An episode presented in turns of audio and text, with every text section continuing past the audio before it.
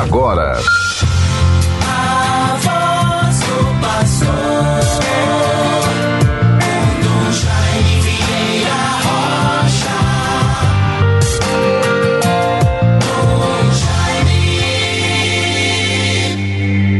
Ouvi, Senhor, minha oração, compreendei o meu lamento. Atendei a voz do meu apelo, ó meu Rei e meu Deus. Salmo 5, versículos 2 e 3. Vejam, bons ouvintes, todos bons irmãos e irmãs, na vivência desta quinta-feira da primeira semana da quaresma, dia 2 de março de 2023. Muito bom, muito oportuno sempre estarmos a nos lembrar a cada dia do amanhecer ao anoitecer, ao anoitecer, nos lembrando de que estamos no tempo da quaresma. Lembra-te, homem, que és pó e ao pó hás de tornar. Convertei-vos e crede no Evangelho. E assim, certamente, bons ouvintes, vamos nos esforçando com serenidade, com paz, harmonia, na confiança em Deus, vamos nos exercitando nesta busca permanente do crescimento humano, de alcançarmos a estatura de uma pessoa boa, de uma boa criatura, de um irmão, uma irmã, um homem, uma mulher, um cidadão um esposo uma esposa, um profissional liberal que zela pela sua profissão, pelo seu trabalho. E assim todos, certamente a partir da família, esta referência básica e importante para a vida da sociedade em todo o mundo, nós possamos, neste tempo favorável que é o tempo da quaresma, nos esforçarmos para sermos perseverantes na prática do bem, numa vivência harmoniosa na família. Certamente você, meu irmão, minha irmã, em sua casa, poderá estar se lembrando: vou me esforçar para que nesta semana, nesse dia, eu não discuta com ninguém, eu não apele para a força de nenhuma palavra áspera, bruta, palavra que machuca, atitudes de desprezo, de indiferença e às vezes aquele velho adágio popular, alguém que mata na unha, calada, sem maiores alardes, sem dizer nada, vai massacrando às vezes o irmão, a irmã, o ente querido, aquele que está junto a si na sua família. Peçamos a Deus a cada dia a graça de sermos pessoas que lutam, que perseveram pela sua própria humanização. Quanto mais estivermos próximos de Deus, pela oração, pela humildade, pela reta intenção, pela capacidade de perdoar, mais nós estaremos nos aperfeiçoando na nossa condição humana de filhos e filhas de Deus. Procuremos ser, portanto, boas pessoas, bons filhos e boas filhas de Deus nós estamos prosseguindo esta primeira semana do mês de março. Continuamos aqui em Lagoa Seca, convento de Poarana.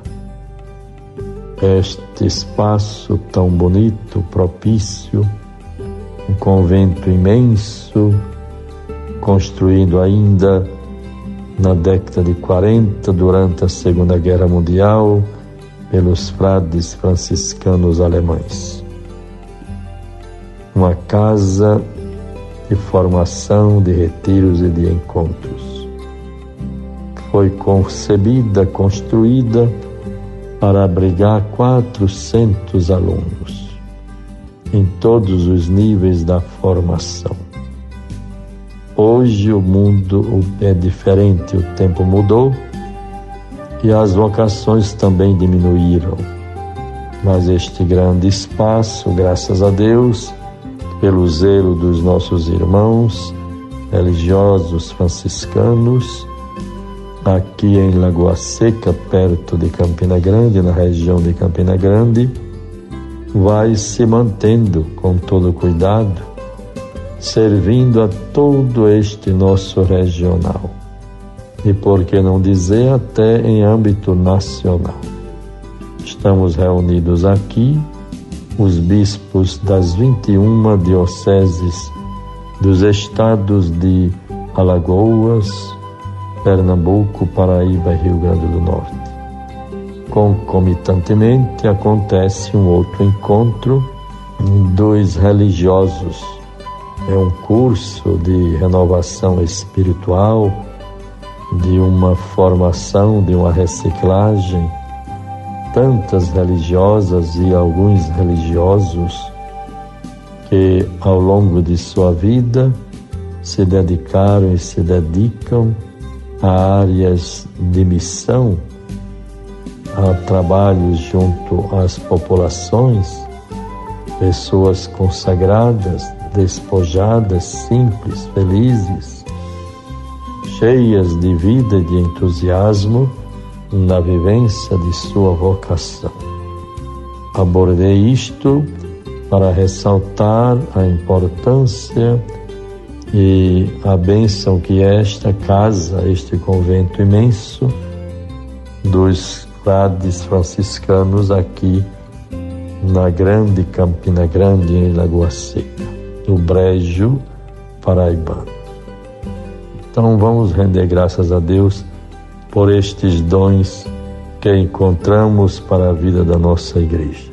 E assim vamos terminando no dia de hoje este nosso encontro do Conselho Episcopal Regional.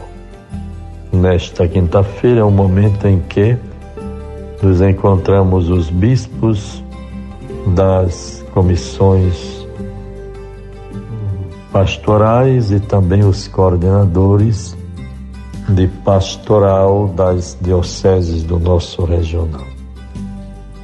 Vejamos a palavra de Deus que nos é dada neste dia 2 de março de 2023. A liturgia de hoje, as missas, nos convida a perseverar na oração. Certamente, quantos que nos ouvem têm a graça de participar da missa diária. Eu me lembro do convento Santo Antônio, no centro da nossa capital, tão fervoroso, oferecendo momentos de espiritualidade constantemente para a nossa cidade e para os seus habitantes. Nossos parabéns, ação de graças a Deus pelo trabalho, a presença marcante, evangelizadora e espiritualizante dos nossos frades capuchinhos do convento Santo Antônio. Vejamos para concluir, bons ouvintes, tudo aquilo que na palavra de Deus nos reanima, nos fortalece. Naquele dia em que gritei, vós me escutastes, ó Senhor. Ó Senhor, de coração eu vos dou graças, porque ouvistes as palavras dos meus lábios perante os vossos anjos vou cantar-vos, e ante o vosso templo vou prostrar-me. É do Salmo 137, o Salmo responsorial para a liturgia de hoje. Guardemos, bons ouvintes, procuremos ler os textos da palavra de Deus. Um texto de Esté, do livro de Esté, tão edificante esté, buscando em Deus força, proteção e ajuda para o cumprimento da sua missão e não sucumbir diante da senha violenta perseguidora dos seus inimigos. E ela é vencedora porque confia no Senhor. Guardemos estas mensagens, a palavra de Deus, prossigamos na vivência deste tempo, tenhamos um bom dia proveitoso de realizações, paz, fraternidade, saúde e todo bem. Em nome do Pai, do Filho e do Espírito Santo. Amém. Você ouviu a voz do pastor com Dom Jaime Vieira Rocha.